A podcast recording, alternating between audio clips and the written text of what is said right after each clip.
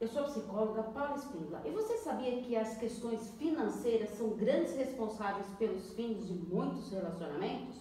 Então vou fazer a reflexão de um livro sobre esse tema. Vamos para a nossa reflexão de número 15 com o livro, com o livro Casais Inteligentes Enriquecem Juntos, de Gustavo Sebase. Inclusive foi nesse livro que se baseou o filme Até que a Morte nos Separe. Já assistiu? Assista.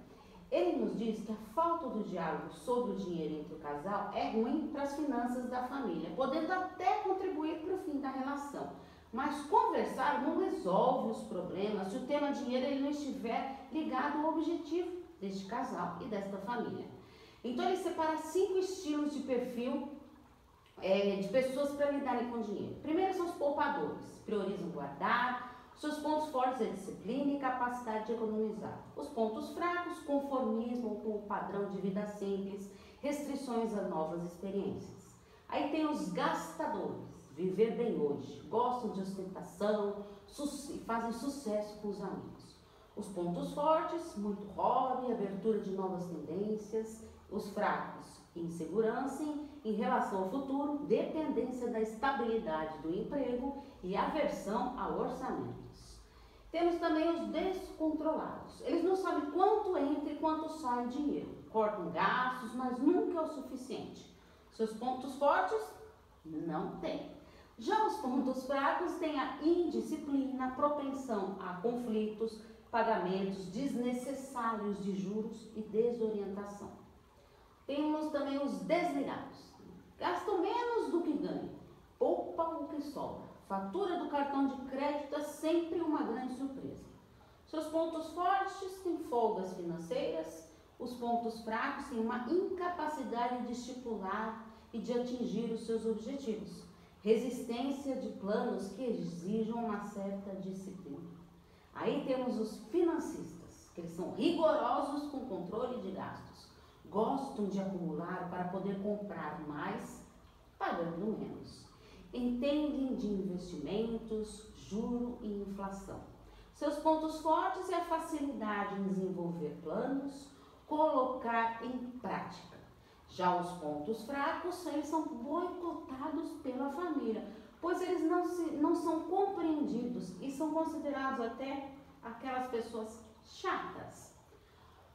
Então esses são os tipos de perfis. O planejamento familiar ele requer estabelecer objetivo, traçar planos para você conseguir atingir os seus, esses seus objetivos e colocar em prática. Na fase, aí ele fala do dinheiro na fase do namoro e do noivado. O namoro existe para você conhecer a pessoa amada e assim ver também como lidam com as finanças. Namorar é conquistar, é surpreender, aprender a organizar as finanças analisar onde investir. Então, dicas para presentear o seu amor gastando menos. Ele dá essas dicas. Poupar para presentear, fugir de datas comerciais, planejar viagens, economizar para montar a casa, construir um ninho e investir na economia doméstica. Os planos comuns jamais serão construídos de modo eficiente se no relacionamento for tudo dividido. Então, pede-se com eficiência em organização e em resultados. Então, deverão decidir as contas bancárias, se serão separados ou não. Qual o regime de casamento civil? Qual será o planejamento financeiro? E o planejamento quando se tem filhos? Muda totalmente os gastos. Quem tem filhos sabe disso, é uma revolução no orçamento. Então tem que planejar para garantir um futuro tranquilo, jamais apresente as gulodices do mundo para os seus filhos estabeleça regras de consumo.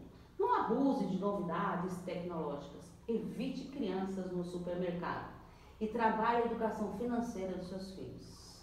Não são dicas fáceis de, de cumprir, hein? Planejamento do casal. Investir é o caminho de garantia ou da melhora no futuro daquilo que se construiu até hoje. Alguns valores são importantes no momento de você tomar uma decisão e que devem ser vistos como resistir à tentação de gastar, aproveitar a rotina, mas dosar, incluir uma verba para sair da rotina, que é o que ele chama de chama de finanças de reconquista diária. O mais difícil do planejamento financeiro é começar, montar o orçamento, fazer e refazer os cálculos. As fases desse, de, dessa Nesse processo, ele coloca como planejamento, motivação e amadurecimento. Apresentar-se em finanças pessoais significa atingir uma segurança financeira que lhe permita viver a vida como você gostaria e merece. A busca de um futuro financeiramente estável e seguro traz paz para a pessoa. Um futuro melhor depende de si mesmo.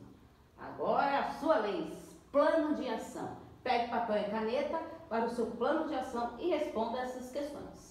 Primeira pergunta: Como é o diálogo sobre dinheiro com o seu parceiro? Segunda pergunta: Fazem planejamento financeiro? Terceira pergunta: Quem organiza as finanças? Você ou seu parceiro? Quarto: Quem coloca o freio no parceiro? Quinto: Qual desses perfis você tem? Poupadores, gastadores, descontrolados, desligados ou financistas? E o seu parceiro? Sexto: Tem momentos do casal? Priorizam esses momentos? Guardam uma reserva para isso? Sete. Caso não tenha um planejamento financeiro, converse com seu parceiro e trace os objetivos do casal e da família. 8.